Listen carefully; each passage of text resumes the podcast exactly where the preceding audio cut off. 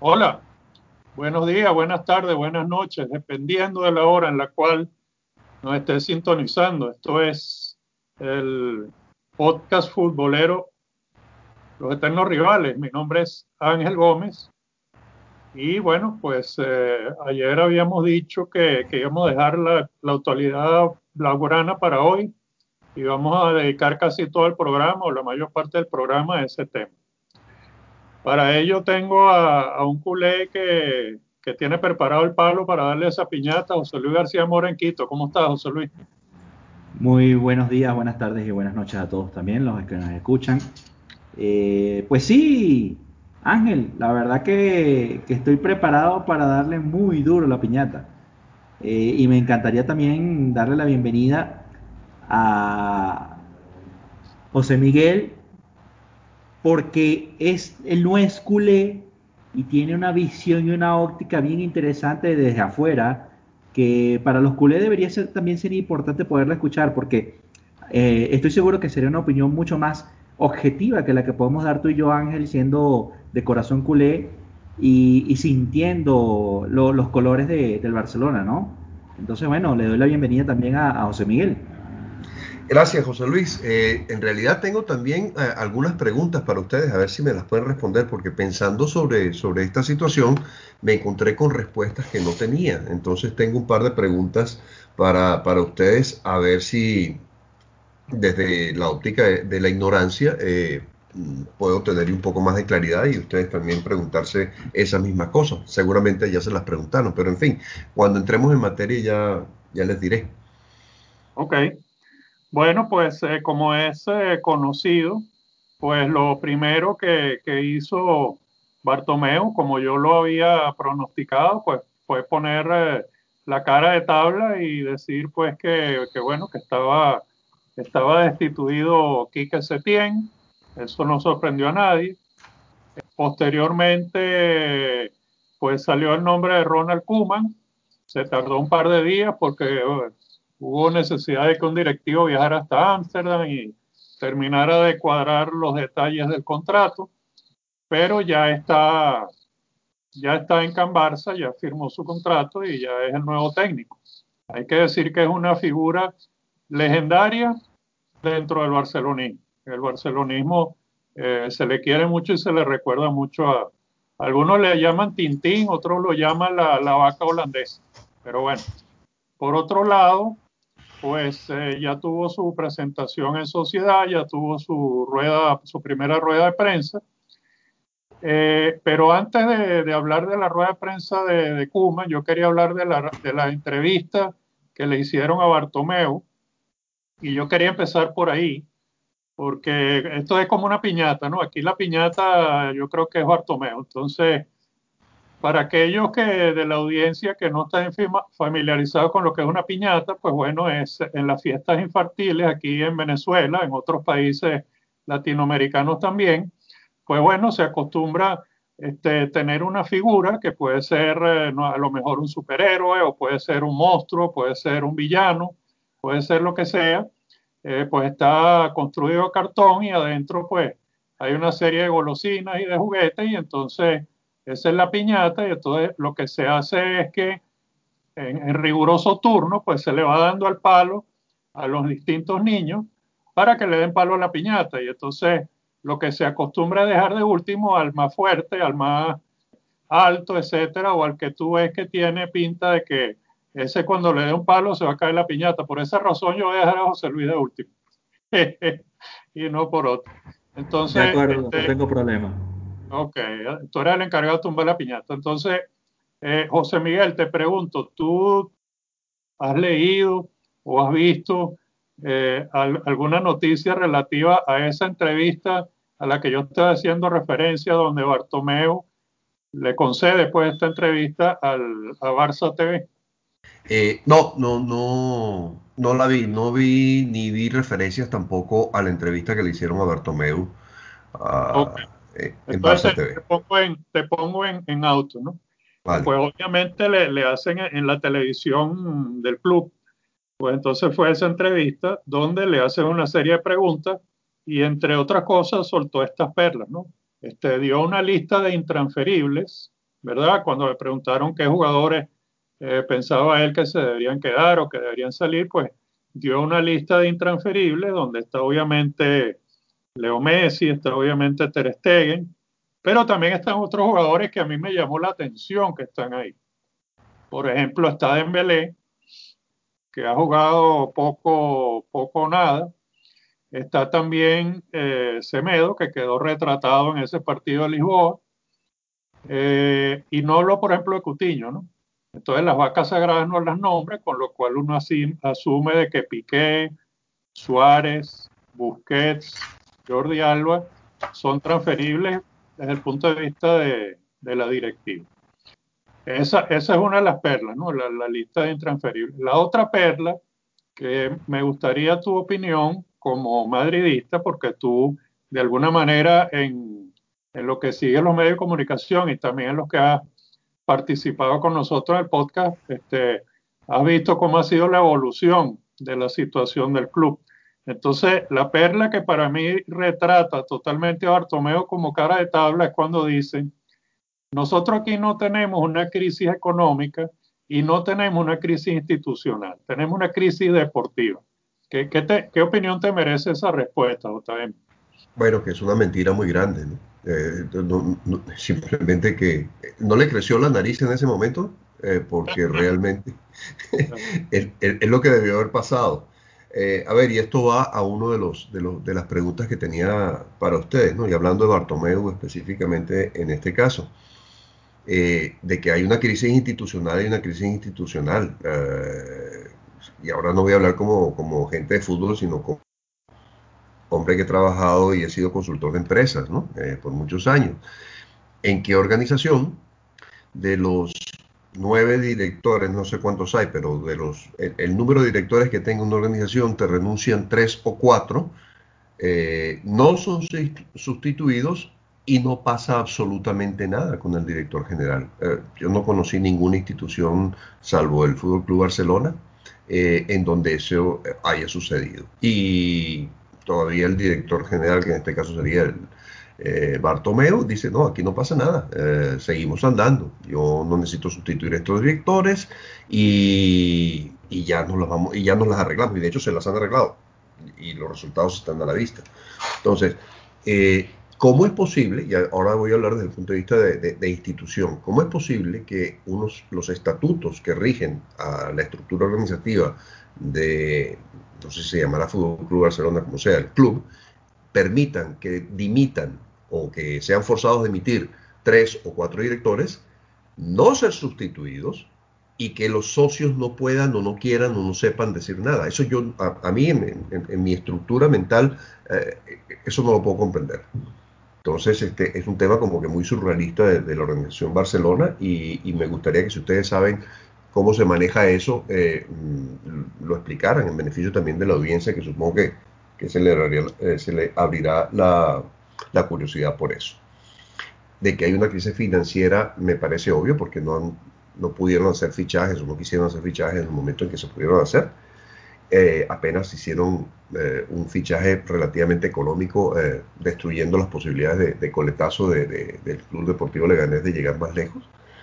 Y, que es un tema deportivo, efectivamente, hay un, problema eh, deportivo no solo del fútbol, ¿eh? Eh, el básquetbol también se llevó su leñazo, pero este, este podcast es de fútbol, pero el fracaso del, del Barcelona en, en básquetbol también fue muy ruidoso.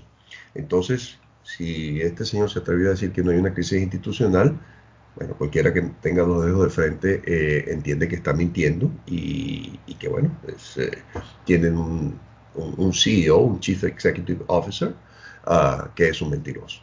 ¿Qué hacen los socios con esto? Eh, es, bien interesante tu pregunta. Yo la verdad que no le hice seguimiento al caso de, los de los directivos que presentaron su, eh, su renuncia y, y, no sé realmente, para serte franco, no sé si fueron sustituidos. Le voy a dar la palabra a José Luis en el orden entonces de, que yo sé que le va a dar palo a esta piñata y le va a quizá tumbar. Este, José Luis, ¿qué te pareció la entrevista de Bartomeo? A ver, la entrevista de Bartomeo para mí fue básicamente un descaro total y absoluto eh, o, la consumación de ver a un tipo que no tiene ningún tipo de escrúpulos, que no tiene ningún tipo de principios ni de valores y mucho menos ética. Definitivamente esa es una realidad, ¿no?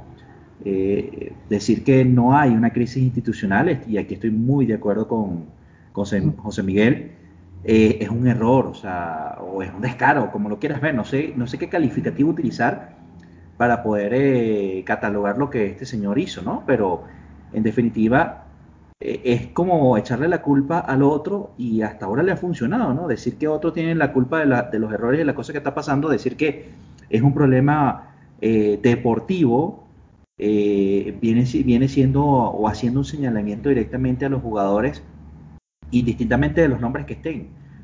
Y, pero también hay, contradicciones en todo lo que él expresa, ¿no? Porque eh, un par de días después, cuando ya no es la entrevista de, que hizo al, club propiamente, al canal, sino es una entrevista parcial que hace a, a Mundo Deportivo, entonces dice que ellos no hicieron eh, y que él asume la responsabilidad de no haber hecho eh, los cambios pertinentes que debieron haber hecho después de la debacle de Liverpool, en donde él entiende que debió haber cambiado también al director técnico y haber cambiado jugadores, haber hecho esa remoción de jugadores. Entonces, si dice que no hay una crisis institucional, pero acepta que no hizo las acciones que debió haber hecho en aquel momento, que nos tendrían en un momento diferente probablemente el día de hoy, es aceptar que si hay una crisis propiciada por él. O sea, y creo que la gente tiene que tratar de empezar a leer un poquito o escuchar un poquito más y a lo mejor hasta escuchar un par de veces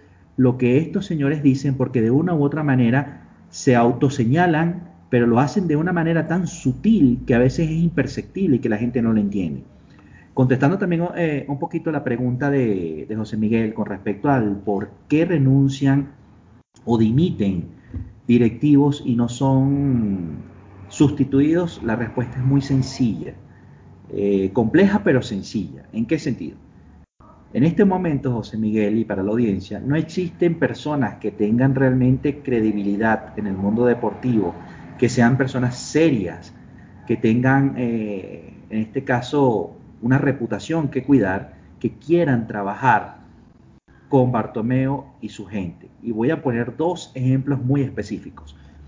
Antes de que viniese a Vidal a, ocupar la dirección eh, deportiva, este cargo le fue ofrecido a Carles Puyol, evidentemente un mítico de, del Fútbol Club Barcelona y un histórico del Fútbol Club Barcelona.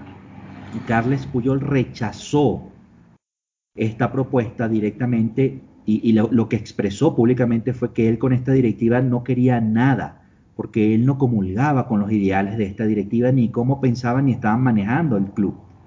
Ese es el primer golpe duro que públicamente reciben eh, estos señores en su pésima y nefasta gestión.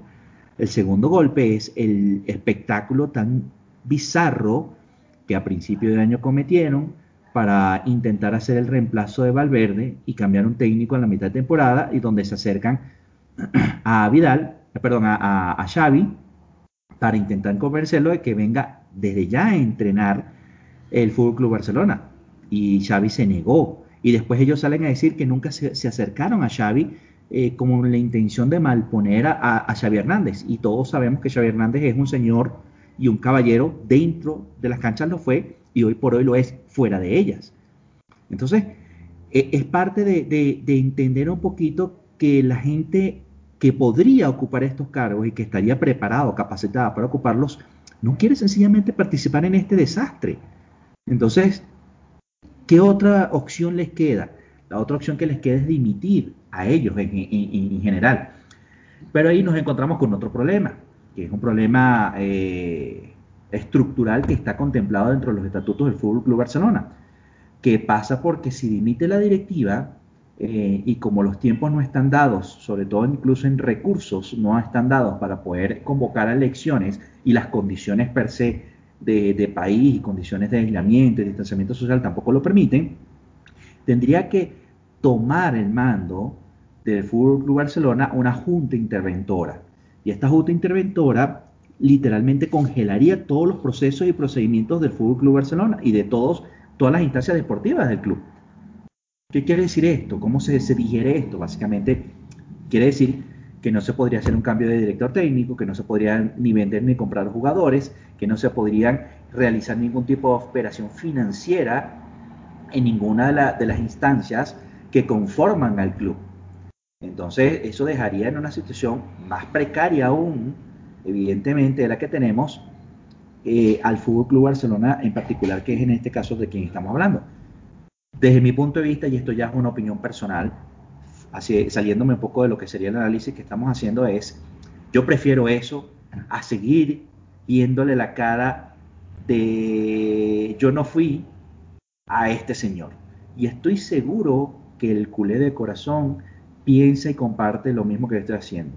Ya más adelante entraremos en el tema de, de, Ronald Kuma. Tú no, yo ok. Yo no, yo, yo, soy culé de corazón y no comparto eso. Este, ah. Mira, eh, ok, vamos por partes. Como dijo Jack el Destripador. Este, otro desastre, tú hablaste del desastre, pero entonces otro desastre que ocurrió en, en esa cronología de, de la destitución de Setien es que en el momento en que anuncian la destitución, pues dicen de que este, la actual dirección deportiva se mantiene y que entonces van a buscar un director técnico el cual trabajará con la actual dirección deportiva. Es decir, ratifican Erika Vidal, ¿para qué? Para después de unas horas, creo que 24 horas, destituir a Vidal. Eh, JM, ¿qué te parece esa movida?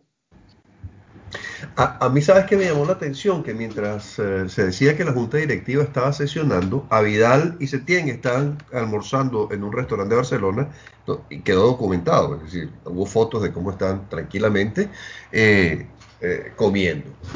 ¿De qué hablaban? ¿Estarían hablando de cómo iba la Champions para el resto de los equipos? ¿O estaban más bien diciendo, Charlie, se nos acabó la chamba en este negocio, a ver si nos vemos en, otro, en algún otro lugar? Eh, a mí me parece muy raro que a Vidal no supiera ya de que, de que tenía, de que tenía, que se le había pasado su cuarto de hora y Setién pues lo sabía desde que, desde que terminó el partido en Lisboa sabía que estaba corrido. Entonces, eh, de nuevo hay una incongruencia ahí eh, tremenda entre lo que se dice y lo que han debido ser los hechos por detrás de qué manera, de qué otra manera se entiende que esas dos personas estén eh, hablando mientras la junta directiva está supuestamente eh, dilucidando sobre su futuro. No tiene sentido. Bueno, pero, ah. pero, es que, pero es que lo peor es que de esa junta directiva salió la ratificación de Avidal. Y después, como no sé cuántas horas después, creo que 24 horas después, otro comunicado donde se ponen de acuerdo para rescindir el contrato. O sea, una cosa totalmente bizarra, eh, José Luis. Sí, bueno, lo que pasa es que también dentro del proceso existen eh, informaciones cruzadas que no coinciden entre ellas y no se encuentran entre ellas, ¿no? Por ejemplo, lo que tú mencionas, que fue ratificado a Vidal en esa junta directiva y horas después sale la, la noticia de que se ponen de acuerdo para rescindir el contrato. Según entiendo y según la información que yo tengo en manejo es que a Vidal se acercó a la directiva y dijo que ya no quería estar más y ahí es donde eh, ocurre, para no quedar mal y para que no se vea como una dimisión, como que un individuo más de la directiva o de esta junta directiva abandona el barco, eh, creo que fue como sacaron la noticia públicamente, que fue un acuerdo mutuo. Pero qué tan cierto puede ser este acuerdo mutuo, ¿no? O sea, dentro de... Eh, este señor para mí, Bartomeo, es un individuo que poco se le puede creer y que vive diciendo o vive detrás de mentira en mentira y manipulando la información a su antojo para siempre él quedar bien o quedar como el bueno de la película. Y resulta que no es así. Entonces, ahí es donde empieza la problemática. O sea, ¿quién está diciendo realmente la verdad? Es lo que deberíamos preguntarnos, ¿no? Sí. Bueno, eh, lo, que, lo que sí es cierto es que en la cronología pues, de, todos estos eventos, lo siguiente fue entonces la, eh, el anuncio de la contratación de, de Ronald Koeman entonces le pregunto a José Miguel, que yo me imagino, yo, José Miguel, que tú te acuerdas de la etapa de Kuman en el Valencia. Sí, que fue una etapa, bueno, eh, mala para Kuman, mala para el Valencia y, y salió de allá con unos, unas relaciones muy malas con los jugadores clave del Valencia en ese momento. Eh, ah, a, los cuales, por cierto, recuerdo que apartó, eh, no pudo venderlo, no, no, no pudieron sacarlo de la plantilla, pero sí recuerdo que a esas vacas sagradas en su oportunidad este, los centró en la tribuna, ¿correcto? Sí, así fue. Eh, pero ¿sabes qué? Y ese es el siguiente comentario que tenía anotado aquí. El amigo Kuman, a donde ha ido como director técnico, no ha dejado muchos amigos y tampoco se ha traído muchos títulos. Entonces, yo puedo entender la reacción de, bueno, me imagino yo que habrá sido de Bartomeu, no creo que haya sido Vidal de la idea, eh, de traer a Kuman eh, por su antecedente, por ser holandés, por, creo yo, que seguirá el ideario de Cruyff y lo demás. Pero mm, tampoco es que pueda decir, oye, mira que he ganado tantas ligas y he hecho tan buen trabajo en tantos equipos. He liderado una recuperación de, de una entidad. Mm, e, eso Kuman no lo puede decir. Bueno, le, lideró la recuperación de la selección holandesa, que había caído en desgracia, había quedado eliminada tanto de una Eurocopa como de un Mundial.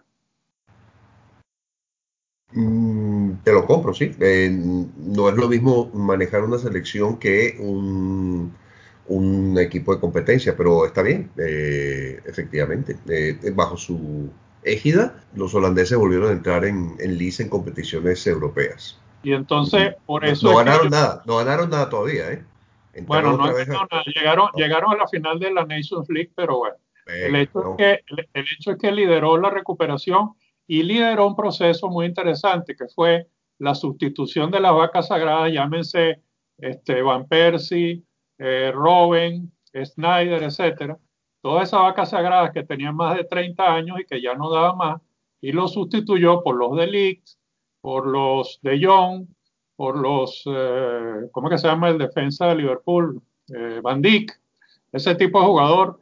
Entonces, esa, ese movimiento generacional le produjo buenos dividendos a la naranja. ¿okay? Que todavía no han ganado, bueno, es cierto, pero iban en un proceso, obviamente, de, de ascenso. Entonces, por eso es que eh, yo decía que a mí me gusta la contratación de Kuman porque, y ahorita dentro de lo, que yo termine le voy a dar el paso a, a, José Luis. ¿Por qué a mí me gusta la contratación de Kuman?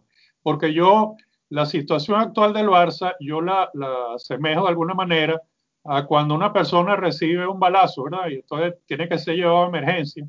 Y entonces lo primero que se hace que es, bueno, si es un balazo en una pierna, bueno, hazle un torniquete, si un balazo en el estómago, pues aplícale presión, ponle ahí una toalla que no se desangre mientras vamos a urgencia. Después cuando llegamos al hospital ya veremos si la pierna se salva, si eh, le hacemos una operación, extraemos la bala, reparamos los órganos, lo que sea. Entonces, yo, yo le hago un símil médico a esta situación del Barça y yo digo de que Kuman es ese torniquete, es ese paño, es esa, eh, esa toalla que se le pone ahí en la herida a la persona, a la víctima, para que no se muera, para que no termine de desangrarse. Podemos hablar después de proyectos, pero ahorita lo que hace falta es tomar decisiones, eh, sacar a aquellos jugadores que no están dando la talla. Eh, yo diría que de, alguna manera darles una oportunidad, pero la oportunidad tiene que ser, no como dice Piqué, de que ellos hacían con Valverde y también con Setién unas sesiones de entrenamiento de 45, 50 minutos. No, yo creo que Kuman va a llegar y va a apretar en los entrenamientos y aquellos que no respondan, aquellos que no sean capaces de dar una, eh, un nivel de intensidad como estamos viendo de los equipos franceses, como estamos viendo los equipos alemanes en la Champions, este, aquellos jugadores que no sean capaces de llegar a ese nivel simplemente o serán traspasados o como en el caso de, de aquella vaca sagrada del Valencia, verán los partidos desde la tribuna. Por eso es que a mí me gusta la contratación de Kuman porque yo creo que viene a hacer lo que hace falta hacer. Ahora sí, José Luis, tu opinión. La pregunta que yo voy a acotar o que voy a adicionar a lo que estás mencionando eh, sería la siguiente. Y, ojo, voy a, voy a hacer dos visiones y dos ópticas. Es importante eh, que presten mucha atención porque son dos ópticas que son totalmente diferentes y, van a ser encontradas entre ellas.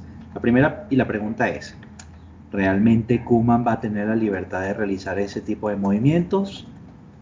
visto lo visto y llevando lo que ha ocurrido con los últimos dos entrenadores del Fútbol Club Barcelona, que fueron básicamente unos peleles de esta directiva, unos títeres de esta directiva, yo dejo la pregunta y la inquieto allí. Yo tengo mi respuesta, pero es una respuesta muy personal y yo puedo decir abiertamente que no lo veo de esa manera.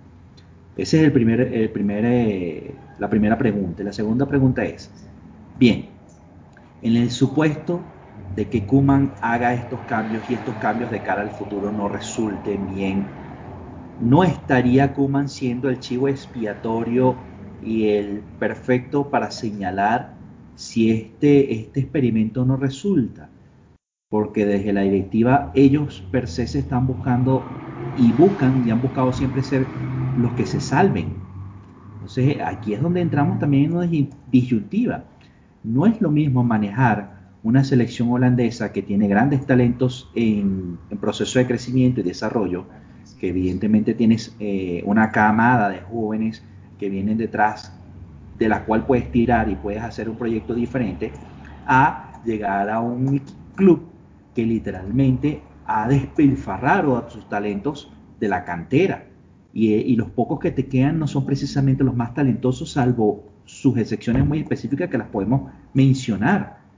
Pero el resto, ¿de dónde tienes para tirar realmente? Entonces la pregunta es, en este momento, ¿cómo tiene la, amplitud de poder gestionar una plantilla que te pueda volver a crear en la afición una ilusión de ganar algo? No estoy diciendo ni siquiera voy a, a pretender ganar ninguno de los títulos, ni voy a mencionar ninguno de ellos, a ganar algo. Esa es la, esa es la dificultad que yo veo, ¿no? Sí, bueno, va a venir Pedri, tienes, eh, tienes a Trincado, puede que vuelva eh, Coutinho y a lo mejor sí juegue en su, en su posición, que tienes a, a De Jong, que él bien lo dijo en su rueda de prensa, él sí lo va a poner a jugar en su posición natural. Eh, y, yo, y yo sé lo que eso significa porque eso es un García. Todos los que entienden esta terminología van a entender que esto es un mensaje directamente a un señor que se llama Sergio Busquets. Porque donde debe jugar De Jong es como pivote ya está, o sea, y yo siempre lo dije también. Entonces, eh, la reestructuración, incluso yo, yo me atrevo a decir que Coman en este momento debe estar acordándose de, por lo menos cinco generaciones de Bartomeo por haber hecho el trueque nefasto que hizo con Artur Melo. Porque Artur Melo es un jugador que yo estoy seguro que, por ejemplo, Kuman se le podría sacar el provecho que él y el rendimiento que él podría dar. Entonces, eh, hay que ver eh, de verdad, ver en la cancha, ver qué hace, quiénes salen. Y peor aún, hay dos situaciones que no podemos dejar de lado. La primera situación es que ya existe, eh, eh, en las relaciones deportivas existe un matrimonio. Los deportistas se casan con el club con el cual firman un contrato. Y en el momento que ese matrimonio, como los matrimonios entre parejas, llega un momento de que no hay forma ni manera de llegar a un consenso, se rompen los matrimonios y ocurre lo que se llama el divorcio. Aquí hay un divorcio entre un señor que se llama Lionel Messi y un señor que se llama José María Bartomeu. Ya, eso hay que decirlo también. Y si estás planteando armar una reestructuración utilizando como pilar principal a Lionel Messi, el que tiene que irse entonces Bartomeu, porque si no Messi estoy seguro que va a insistir en pedir que le den salida del club. Y voy a poner el otro caso. Tienes un señor que se llama Marat Ter Stegen, que es un individuo desde mi punto de vista extremadamente profesional y con un carácter que lo caracteriza y, demuestra quién es como individuo, como jugador, y que yo admiro muchísimo, que se negó a renovar, que no ha renovado y peor aún, se sometió a una cirugía y vas a tenerlo ocho semanas, eh, perdón, eh, diez semanas de baja, dos meses y medio. ¿Por qué ustedes creen que esto ocurre? O sea, estos son mensajes importantes que tenemos que, o sea, esas son las líneas pequeñas de los contratos. Y, son las realidades que Kuman está enfrentándose y las dificultades con las que se está encontrando. Y no son dificultades menores, son las, yo me atrevo a decir, son los, dos pilares del Fútbol Club Barcelona al día de hoy para armar un proyecto deportivo de cara al futuro.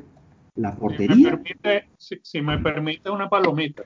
Por favor. Este, la primera pregunta, yo definitivamente creo que, que Kuma no hace títere de nadie. Él tiene su personalidad, él tiene una, un estatus en el barcelonismo que no tenía Valverde y a pesar de haber jugado en el Barça y que no tenía tampoco Setién. Entonces, como decía alguien por ahí, Kuman puede sentarse con el que sea, sobre, y sobre todo con Messi, que creo que se iban a sentar hoy o mañana, entonces él lo puede mirar a los ojos, ¿ok? Porque él tiene un él tiene un estatus, él es una figura del Barcelona, él fue quien nos dio la primera Champions. Entonces, mi, yo, yo no tengo ninguna duda al respecto, yo creo que él no va a ser un Sigui de Bartomeu, y yo creo que Bartomeu lo contrató y tiene que haberle dado de alguna manera plenos poderes dada la situación en la que se encuentra el club. Entonces, pleno poder es relativo porque obviamente está la circunstancia financiera. Para poder fichar jugadores, por ahí se habla de Van de Vick y de otros más, hay primero que vender jugadores. Entonces, eso no está fácil. Pero esa es mi respuesta a tu primera pregunta. Y con respecto a, lo otro, bueno, me perdí en la segunda pregunta. ¿Cuál era? Eh, a ver, la segunda pregunta que, que, yo hice y que dejo en el aire es el tema de, cómo va a manejar eh, eh, Kuman las situaciones del divorcio que existe ah, entre una ah, directiva y Lionel Messi. O sea, hay un divorcio. E, e, ese, ese, es un tema, ese es un tema bastante álgido. Vamos, yo, yo diría, vamos a esperar a ver qué resulta de esta reunión entre el capitán y el, y el director técnico. Me parece que, que Leo Messi eh, ha debido dar la cara después del 8 a 2 yo creo que no debió ser Piqué el que hablara, a pesar de que Piqué es uno de los capitanes, pero él es, el tercer capitán. Entonces, yo creo que Messi como primer capitán ha debido dar la cara. Yo eh, lo he dicho aquí y lo vuelvo a decir, pues yo creo que fue un error ponerlo de capitán. Este, no, no, tiene, no tiene las características pues, de, un, de un Puyol, de un Mascherano, etc. Pero bueno, eh, ya que es el capitán, debería asumir su cargo y dar la cara y hablar y no ha hablado, ni siquiera ha escrito nada en las redes sociales. Entonces, eso tiene de alguna manera en asco al barcelonismo porque ¿qué es lo que está pensando Lionel Messi? Entonces...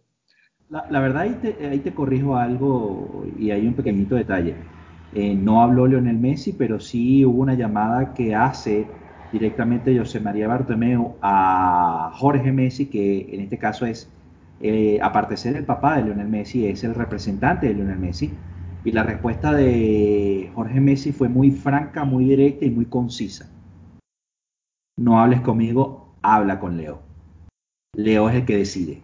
Entonces, y Bartomeu no se ha atrevido a este momento todavía a llamar a Lionel Messi. Por algo ha de ser, ¿no?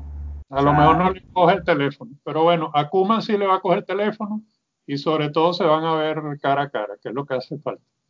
Yo, me imagino que la Pulga ha estado, todos estos días ha estado reflexionando su futuro, etcétera, pero no sé, yo, yo no estoy con esa preocupación de que se vaya a ir, sobre todo por esas entrevistas que él dio tanto a los medios catalanes como una entrevista que le dio a Fox muy larga en Argentina, donde le preguntaron esto varias veces.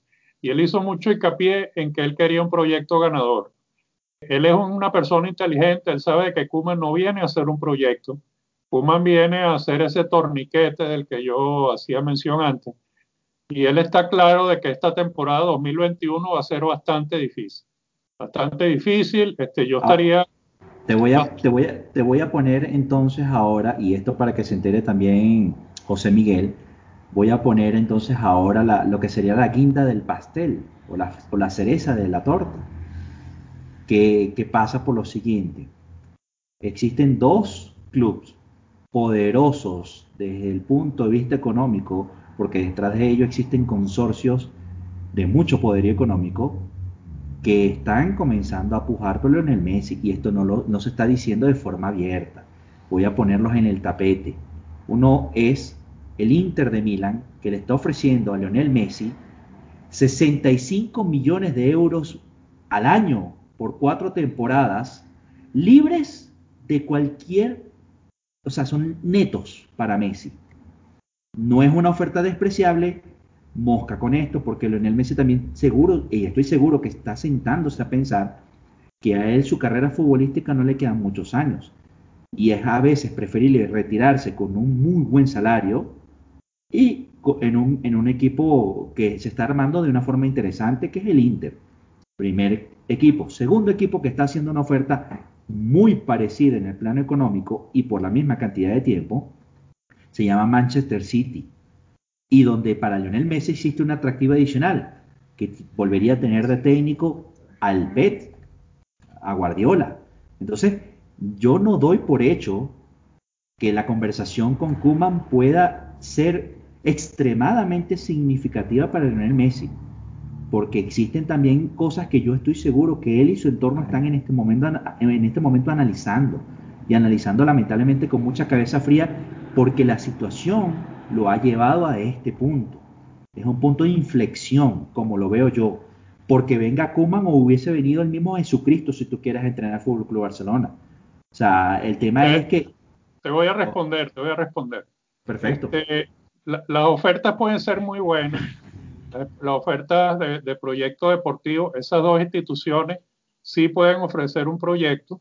De hecho, el proyecto del City ya tiene varios años andando y, y, en eso no se puede competir. En eso no se puede competir.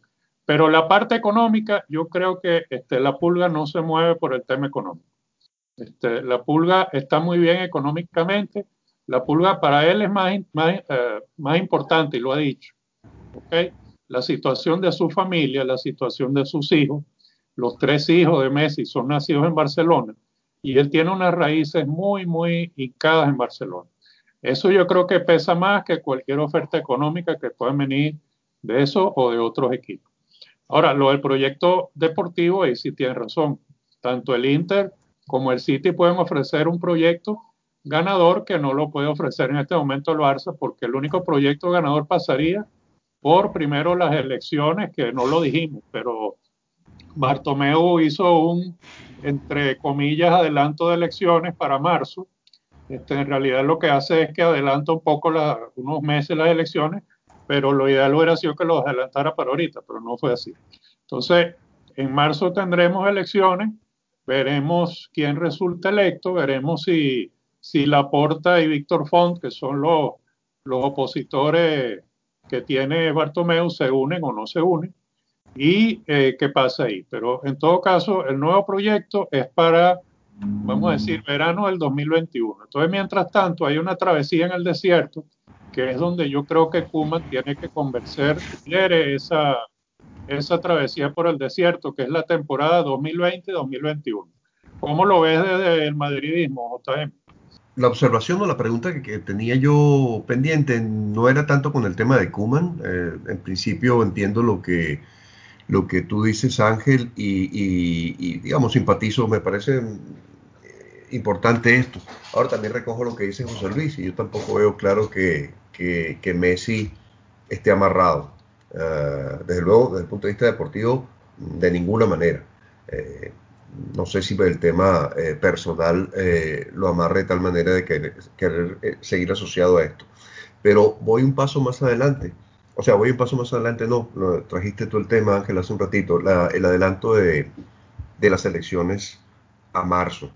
A mí me llamó mucho la atención, porque tanto ha soportado Bartomeu, tanto se ha agarrado, tanto se ha aferrado, que no obstante mm, lo que ya he mencionado, la, la, renuncia ya no de, del personal ejecutivo, sino de los directores de la, de la sociedad, eh, no, no lo ha milanado y ha salido adelante eh, siendo él el, máximo responsable de la sociedad. ¿Lo adelanta a marzo para qué? ¿Por qué marzo? ¿Por qué no enero? ¿Por qué no cualquier otra fecha? ¿Qué es lo que se trae entre manos? ¿Qué es lo que está ¿Qué es lo que hay detrás de ello? ¿Está preparando el camino de alguien? ¿Está tapando de tapar huecos? ¿Por qué marzo? Eh, me llama mucho la atención. Marzo, un cambio de directiva en marzo es muy tarde para poder empezar a arreglar entuertos de cara a la siguiente temporada. Entonces, bueno, ¿por, qué, porque ¿por qué marzo? Lo que te voy a dar esto es totalmente mi, mi opinión. Yo no, no tengo la verdad absoluta. ¿no? Ninguno de nosotros la tiene, pero mi opinión es que eh, si tú haces elecciones en marzo, tú puedes tener dos eh, ventanas de fichaje, ¿verdad? Una es la de ahora, cuando termina la Champions, hay una ventana de fichaje, y luego está la de invierno. Entonces, este, los jugadores que tú no puedas colocar en el mercado ahorita, los puedes de repente colocar en invierno para aquellos, para aquellos clubes que lo necesiten. Y eh, eso te permitiría de alguna manera que, como digo yo, hay que dejar salir antes de, de, poder entrar. Entonces, eso te permitiría de alguna manera poder ayudar a Kuman con uno que otro fichaje este, de jugadores que obviamente vendrían para ser titulares, porque si viene, por ejemplo, Van de Beek, que es un, es un todoterreno y es este, el, que maneja ahí la sala de máquinas del Ajax y que lo manejaba junto a De Jong, ese vendría inmediatamente para ser titular. Eh, igualito si viene, por ejemplo, un Lautaro, que no lo tengo muy claro por el punto de vista económico, pero si viene un Lautaro, vendría este, de entrada para ser titular, no vendría para jugar de suplente Luis Suárez, ni mucho menos. Entonces, yo creo que la respuesta va por ahí. Yo adelanto elecciones a marzo para ver, me voy a, me voy a tirar una jugada, voy a tirar los dados ahí para ver qué pasa en esta ventana de fichaje y en la siguiente. Y si las cosas van más o menos bien, eso pudiera favorecer al, al candidato continuista, que todavía no sé quién va a ser, que se presente en marzo. Esa era mi pregunta, esa era mi pregunta en el fondo. Que si, si, él está comprando ese tiempo, se lo está comprando a alguien, él no puede seguir. Entonces, ¿a quién se lo está comprando? Exacto, ¿a quién se lo está comprando? Bueno, ¿Qué es lo que está detrás de él? Alguno de los compañeros de Junta que sea el, el, candidato continuista, que si yo fuera uno de esos miembros de la Junta, yo me lo pensaría bastante.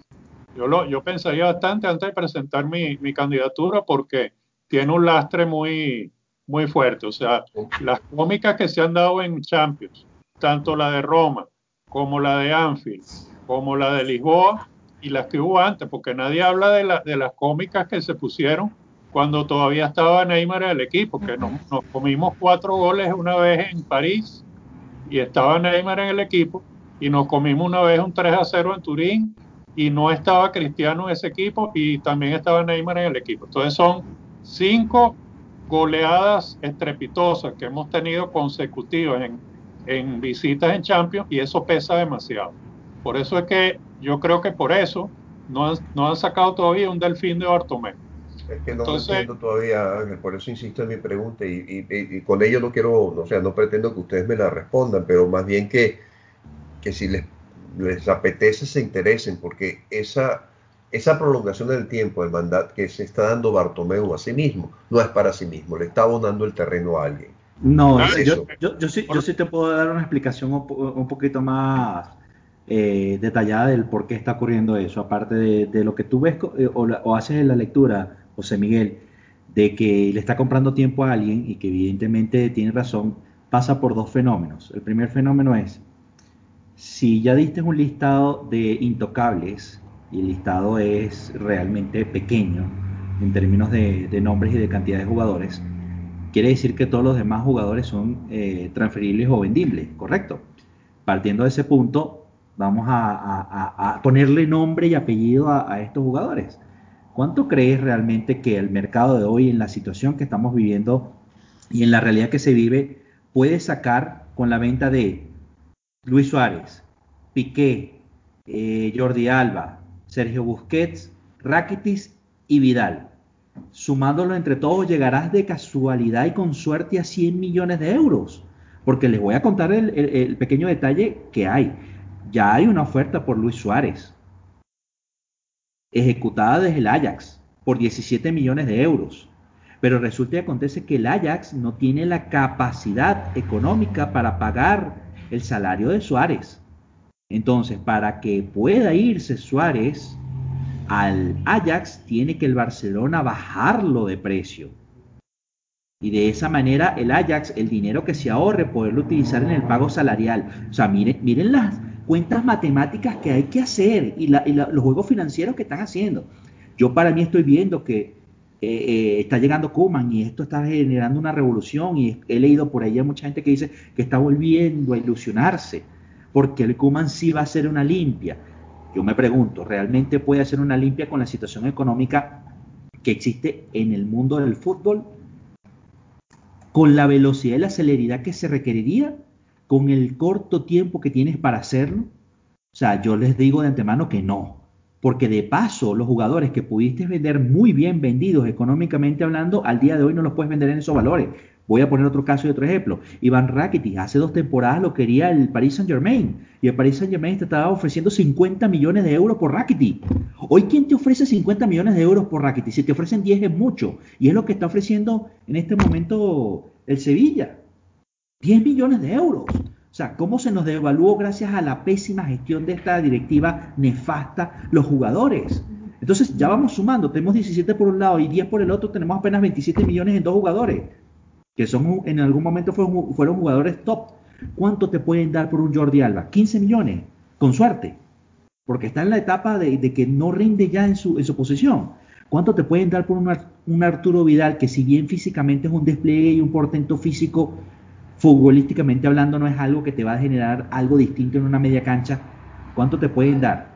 Por ahí 10 millones. Con suerte. ¿Cuánto te pueden dar por un piqué que de verdad no da pie con bola y que ya todo el mundo le gana cuando tienes un, chaval enfrente de 21 años que es una gacela y lo dejan botado? 10 millones más, 15 millones más. ¿Cuánto te pueden dar por un Sergio Busquets, que creo que es el que más le puede sacar por ahí unos 20, 25 millones? No llegas, sumando todos ellos, no llegas a los 100 millones de euros ni siquiera. Entonces yo lo que estoy viendo es que Bartomeu adelanta las elecciones para esa fecha con la intención de aprovechar estas dos ventanas, como bien lo dices Ángel, de, de mercados de fichaje, básicamente para ver en qué momento puede salir de los jugadores. Pero mientras más tiempo pase, más barato los va a tener que vender. Y peor aún, Iván Rakitic la temporada que viene se puede ir gratis. O sea, entonces veamos el panorama no solamente desde el punto de vista deportivo, veamos el panorama también desde el punto de vista financiero, porque es importante. Este señor está tratando de hacer un blanqueo de la mala gestión económica que han realizado durante muchos años para salir más o menos airoso. Pero en el momento que, que el que venga se ponga a hurgar, se va a conseguir un desastre financiero que va más allá de lo deportivo y que evidentemente ha afectado a lo deportivo al día de hoy. Entonces, eh, eh, este tema es más complejo de lo que nosotros creemos. Y él está ganando tiempo no solamente para otro, está ganando tiempo para, mí, para sí mismo, para maquillar la situación. Entonces, hay que entender de que la situación que tenemos no es normal. Peor aún, vamos a poner los dos casos más extremos. Tienes a un Osama Dembélé y tienes a un Coutinho. Coutinho te costó 160 millones de euros. ¿Quién te da ese monto hoy por hoy por él? No te dan ni 80 con suerte. Por ahí te, te darán con suerte unos 50, 60 millones. ¿Cuánto es la pérdida? Porque de paso ese valor que pagaste no se ha amortizado. Peor aún, si Coutinho gana la, la Champions con el Bayern, tienes que pagarle 5 millones de euros más a Liverpool. Porque está dentro del contrato como variable. Entonces, fíjense que la situación en la que estamos es mucho más complicada y compleja y que Kuman, por esta situación, está atado de manos. Entonces, y yo sé que Messi tiene clara esta situación y Ter Stegen también. Y esto es lo que puede impulsar a Messi, me voy, porque lo que tiene que ocurrir aquí es una revolución que se lleve la cabeza de la cucaracha, que en este caso es Bartomeo, o que mate la, que mate la serpiente por la cabeza, que es Bartomeo. O sea, si eso no ocurre, yo estoy seguro que Lionel Messi va a pedir salir. Eso ya sabemos que no va a ocurrir.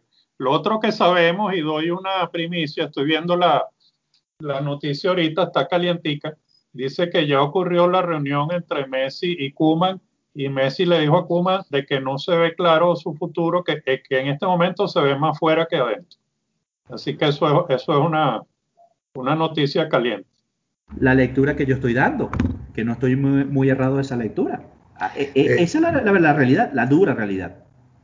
Eh, escuchen esto que también es de las noticias del día de hoy y, y dirás, bueno, ¿y qué tiene que ver una cosa con la otra? Eh, Ansu Fati. Ansu Fati cambió de gestor, de manager. su antiguo cambio se fue a Jorge Méndez, el, el famoso George. Su anterior gestor era eh, el hermano de Lionel Messi. ¿Por qué en medio de esta tempestad el jovencito, su papá supongo yo que, sabe, que es quien lo maneja eh, en corto, cambia de una figura muy cercana al entorno Messi a un individuo como Méndez? Muy sencillo. Se intuyen cosas por ahí, se intuye que Messi no tiene un horizonte. Pero por supuesto, pero por supuesto, o sea, e, e, esos son mensajes. O sea, Jorge Méndez, definitivamente, y, Jorge Méndez, o sea, con el respeto del hermano de Lionel Messi, que, en este caso, al lado de estos tiburones, como, Jorge Méndez, eh, es, todavía un, pececito y que estoy seguro que en algún momento se convertirá en algo similar a ellos, pero, pero evidentemente Ansu Fati y su entorno está entendiendo que la situación de Messi va más, es mucho más delicada de lo que nos están haciendo saber. yo simplemente lo pongo como una información que está en el día de hoy y, digo, bueno, esto es otro mensaje ahí que está escrito en la pared. Sí, este, yo decía que la, que la lista esa de, de intransferibles de Bartomeu me sorprendió un poco porque vi ahí a dos jugadores que para mí deberían ser transferibles, pero yo no soy quien para, para decir, pero bueno, este, es mi opinión como culé. Uno es Semedo y el otro es Dembélé. Entonces, este, Dembélé, yo pienso de que quedaría muy bien en un club de la Premier, como por ejemplo Liverpool, que juega ese tipo de, de, fútbol eh, frenético, muy vertical, muy de jugar a la contra, muy de velocidad le quedaría muy bien a, un jugador como Dembélé si logra por fin recuperar, recuperar la parte física. Y Semedo, este, yo creo que tiene mercado. Este, él, no es un, lateral muy bueno defensivamente, pero me llamó la atención verlo ahí. Y lo que yo digo es que básicamente los que él está poniendo ahí como, como intocables, quitando la pulga, son jugadores que él ha fichado. Bueno, Ter Stegen no lo fichó él, Ter Stegen lo fichó su bizarreta pero los demás son, jugadores básicamente que, que él ha fichado, entonces obviamente este, tiene que defender su gestión. Pero yo no encuentro lógica, uh, yo más bien al contrario José Luis, pienso que esa lista está muy larga. Yo quitaría de ahí a Semedo y quitaría a Dembélé. Eh, lo último que, que, yo propondría es este, los cambios, quiénes son los jugadores que, que deberían salir y, y, por línea, ¿no? Este, lamentablemente, con esta lesión de, ¿cómo se llama?, de Ter Stegen, yo creo que una de las cosas que yo me hubiera gustado es que saliera Neto y le dieran la oportunidad de segundo arquero a Iñaki Peña o algún otro canterano, no va a ser posible. Entonces, yo creo que Neto va a ser el arquero en las próximas, ¿qué? ¿Qué, te puede, qué puede ser? Los próximos tres meses, dos meses y medio, tres meses, depende de cuánto cuánto avanza la recuperación de Ter de la operación. Este, en la defensa yo sacaría, definitivamente sacaría un Titi, eh, definitivamente sacaría a Semedo y eh, no sé, quizá le daría un año más a Jordi Alba. Creo que Piqué debe de salir también porque no creo que aguante la pela que, que le viene. Aunque, como dice José Luis, quizá Piqué no, no tenga mucho mercado actualmente. Él se ofreció, dio la cara ahí después del 8-2 y dio la cara y dijo que, que, bueno, que si hay que salir, yo soy el primero que salgo. No sé, José Luis, este, ¿estás de acuerdo conmigo en esta salida? Sí, definitivamente sí. O sea, tú tienes dos grandes baluartes que puedes desarrollar como jugadores eh, en esa posición, que para mí son un portento de despliegue físico y con una proyección de crecimiento desde el punto de vista técnico y táctico, que son, eh, en este caso, Todibó, que yo a Todibón no lo vendería bajo ninguna circunstancia. Y el otro es eh, el uruguayo, que para mí también ha demostrado ser un central con mucha displicencia y, con un potencial de crecimiento muy amplio dentro del, club. Entonces, ese es Araujo. Araujo. Sí, Araujo. Y para mí, para mí Piqué está más fuera que dentro. O sea, ya Piqué que se dedique a la parte política, a la parte direccional, entre la directiva, o a sus negocios, o a montar bicicleta, motor, o lo que, lo que él quiera. Pero ya no, no, no, ya para el fútbol eh, no es el, central, o sea, te puede servir a lo mejor como un suplente de calidad, porque no hay que negar que eh, Gerard Piqué tiene calidad, pero no como un suplente de, o como un titular de garantías que te va a, a dar esa fortaleza en la defensa que tú necesitas. Lenglet, evidentemente al Lenglet hay que eh, dejarlo tranquilito, pero no está en ese listado de intocables tampoco el inglés. Que no, ni tampoco, lo está, ni tampoco lo está Todibó. O sea que yo creo que Todibó sí va a salir, sí va a salir traspasado. no, a lo, mejor no porque recuerda algo. Todibó eh, dentro de su ficha, al igual que pasa con, con Ansu al igual que pasa con Araujo, al igual que pasa con Ricky Putz, la ficha de Todibó todavía pertenece al segundo equipo no es del primer equipo, no, es no, pertenece al, primer equipo. Entonces, eh, los, que no son, los que no se mencionan del segundo equipo, evidentemente, ni son tocables ni son intocables, pero no son los que van a salir de primero, porque en este caso los tocables son todas las vacas sagradas que la gente menciona o dice, eh, o yo, yo los llamo los, jugadores más viejos que tenemos que ya, ya no dan pie con bola, o sea, ya no son para jugar en, a este nivel. Ellos que se vayan a la MLS o que se vayan yo a creo que Y yo creo que Piqué no debería ser suplente por una razón, porque es que la ficha es muy cara. Es igual que Busquets. Este, tú, tú te puedes sentar con ellos este, a negociar que bajen el salario, no van a bajar el salario. Entonces, para estar sentado y ganar el salario que ganan, es mejor traspasarlo de una vez. Este, yo, yo decía con respecto a la defensa que se está hablando mucho del regreso al canterano Eric García, que fue el que jugó titular en el último partido del Manchester City en la Champions. Claro, pero, pero, pero, te cuesta 20 millones, 22 millones de euros que te está pidiendo el City. Bueno, está bien, pero 22 millones lo puedes sacar con la venta de dos vacas sagradas. Eh, listo, pero entonces ya te bajaste un, un, buen margen del salario. Pero, a ver, hay que entender que esta directiva tiene grandes problemas en el, en el plano de negociación.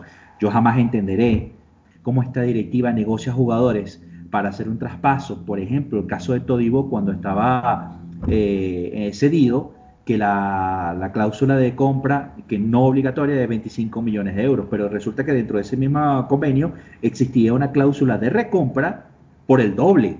O sea, ¿cómo tú vas a vender a un jugador y si después te interesas por él, tienes que pagar el doble al que lo vendiste? O sea, eso no tiene ni pie ni cabeza. Totalmente, como no tiene cabeza lo de Artur Melo, que tú hablaste de eso. Mira, en aras del tiempo, que ya estamos, ya estamos cerca de la hora. En la media cancha yo pienso que estamos todos claros que tiene que buscárselo una salida a Sergio Busquets, tanto por la situación física, que ya no le llega los balones, como este, por el tema de la ficha. Se le hizo una renovación importante en su momento y tiene contrato creo que es hasta 2022. Entonces yo creo que, que Sergio Busquets este, es una de las prioridades, que hay que buscarle una salida porque ese es otro que no tendría sentido dejarlo como suplente. Este, hay alguien por ahí que dice, bueno, sí, que él le puede enseñar mucho a los jóvenes. Bueno, está bien, pero mientras tanto estás pagando una, una ficha realmente muy difícil de, amortizar. Jugadores nuevos, viene por ejemplo Pedri, que habría que ver cómo le va en la pretemporada. Tienes a Ricky Puch, que yo creo que debe ser titular desde el día uno, y De Jong, que como estamos de acuerdo, debe ser el pivote. Entonces quedaría una, yo pienso que sería una media cancha muy, muy interesante, me hace mucha ilusión. Una media formada por De Jong, Ricky Puch y el, recién eh, adquirido Pedri, José Luis. ¿Cómo ves esos tres? Eh, mira, yo, yo a esa media cancha este, le sumaría una, le adicionaría a otro jugador, porque tienes también al recién comprado, que también es la sensación portuguesa, que según dicen los especialistas y los veedores, que no soy yo precisamente, puede jugarte de media punta de extremo o en media cancha, o sea, en medio campo. Entonces ahí, y tienes también que yo, siendo honesto, yo sí le daría una oportunidad a Coutinho y lo pondría a jugar en su posición natural, como lo está haciendo en el, Bayern, y ya vimos lo que hizo, ¿no? En el Bayern nos metió dos con él jugando con el Bayern, o sea, eh, él sabe lo que, a lo que juega. Entonces yo, yo, yo tendría a Coutinho y tendría, armaría una pieza con recambios interesantes y con la posibilidad de poder rotar durante toda una temporada para no tener desgastes ni lesiones, ¿no? Hay que prevenir también esa parte, la parte de las lesiones. Bueno, este, hablando de lesiones, pues está Dembélé, que está como intransferible, yo lo transferiría, y está, hay otro intransferible que yo lo transferiría, que es Antoine Griezmann, eh, pelo lindo para, para José Miguel, ¿cómo lo es, Gracias por el recuerdo. Eh, ah, sí, bueno, en, estos días te dijeron Catire por ahí. Sí, sí, sí, bueno, que yo siempre lo fui, pero en fin. Griezmann, pues no ha resultado en el Barcelona, punto. O sea, ¿qué quieres que te diga? Eh, no ha resultado y, sí me parecería que si encuentra cómodo en un equipo francés sería muy bueno para el club, el Fútbol Club Barcelona y para el equipo francés seguramente. ¿no? Pero más allá de eso, mm, probablemente sea el jugador que mejor, al que más dinero se le puede, por el que más dinero se puede conseguir, creo yo. De todos los que están disponibles en este momento. Sí, yo, Cuidado, cuidado y no se consiguen 100 millones de euros por Antoine Green. El problema es quién te los compra. Ah, bueno, el PSG podría, depende cómo le vaya el domingo. El jeque yo voy a volver a, meter el, dedito en la llaga, no por ser necio, sino porque quiero que, sea, a mí me gusta tener los pies sobre la tierra y bien aterrizado todo. Y la verdad, la verdad, o sea, a Dembélé porque lo ponen en la lista de intransferibles y tiene una explicación Ángel, es muy sencilla. Dembélé está en la lista de intransferibles básicamente porque nadie te va a pagar 140 millones de euros al día de hoy. Por Dembélé si te dan 40 millones es mucho. Entonces la pérdida es de 100 millones de dólares. Y eso pondría en una postura a Bartomeo más, mucho peor y más terrible de lo que hoy está. Y Grisman, mismo caso, porque ustedes están pensando en 120 millones de euros. Yo les voy a recordar otro punto.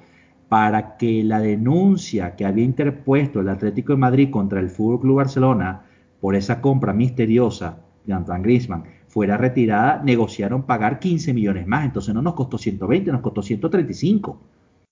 ¿Quién te paga 135 millones de euros al día de hoy por Grisman? Nadie. No, pero, no, pero te pueden pagar 100. No creo, lo veo difícil. Grisman es un jugador a punto de cumplir los 29 años de edad. Es lo mismo que me digas que por, por Neymar te van a pagar 150 millones de euros. Eso es mentira. Sí. Y por Bale no ofrecerán 100, por ahí. No conocen No, de alguien. Por, por Gareth Bale te, te van a ofrecer 60 y eso con suerte. A por ver si te Gareth Bale cuadra. puedes conseguir, por, Care- por Gareth Bale puedes conseguir 100 millones, pero de bolívares. Eh, ok, entonces lo dejamos hasta aquí. Eh, simplemente, José Miguel, que has podido ver algo de la Europa League, algún, algún comentario al partido de mañana. Sí, este, eh, he podido ver varios partidos de la Europa League. El Sevilla está jugando muy bien, no es un juego muy vistoso, pero es muy efectivo. Eh, Julen Lopetegui eh, es un gran entrenador, atención, eh, es un gran entrenador. Ha hecho grandes cosas con ese equipo que no son de figuras de relumbrón, pero ahí está en la final de la Europa League. Y por delante tiene un Inter en donde, bueno, tiene eh, uno de los jugadores codiciados por, por el Fútbol Club Barcelona, Lautaro, que es este, digamos, de los más importantes. Eh, tiene también a Romeo Lukaku, eh, un par de delanteros que pueden hacer daño a la defensa del Sevilla mañana. Va a ser un, un- match interesante. El Sevilla no perdió ninguna final de la Europa League en la que haya participado, lleva cinco. Eh, yo espero que mi, no es mi pronóstico, pero yo espero que mañana eh, sea su sexta, que no, haya- no la pierda tampoco. Ahora el Inter es el Inter. Este, me sorprende que, le estés echando esas flores a Lopetegui, que yo, yo no te oí echarle esas flores cuando estaba en el banquillo del Madrid. No, y, te voy a decir por qué. Primero, que no tuvo tiempo ni siquiera para, para acomodarse bien en el banquillo. Segundo, llegó a una situación que demostró que para los negocios o para las oportunidades no tiene demasiada cabeza. Pero lo más importante de todo, creo que al final ese equipo del Real Madrid, como el equipo de hoy del Real Madrid, no podría nunca jugar a lo que Lopetegui juega con ese equipo y con los equipos que ha tenido antes. O sea, no tiene, no, la plantilla no se puede, no puede jugar a lo que Lopetegui quiere jugar.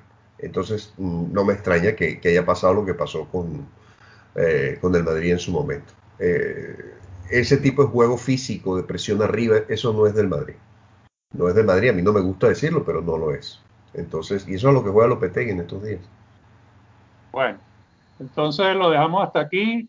Les agradezco a ambos por su, por su participación y les recuerdo a la audiencia que nos puede seguir en nuestra cuenta de Twitter que es arroba rivalesfútbol. Estamos en el blog rivalesfutbol.blogspot.com y estamos también en Anchor y en otras plataformas.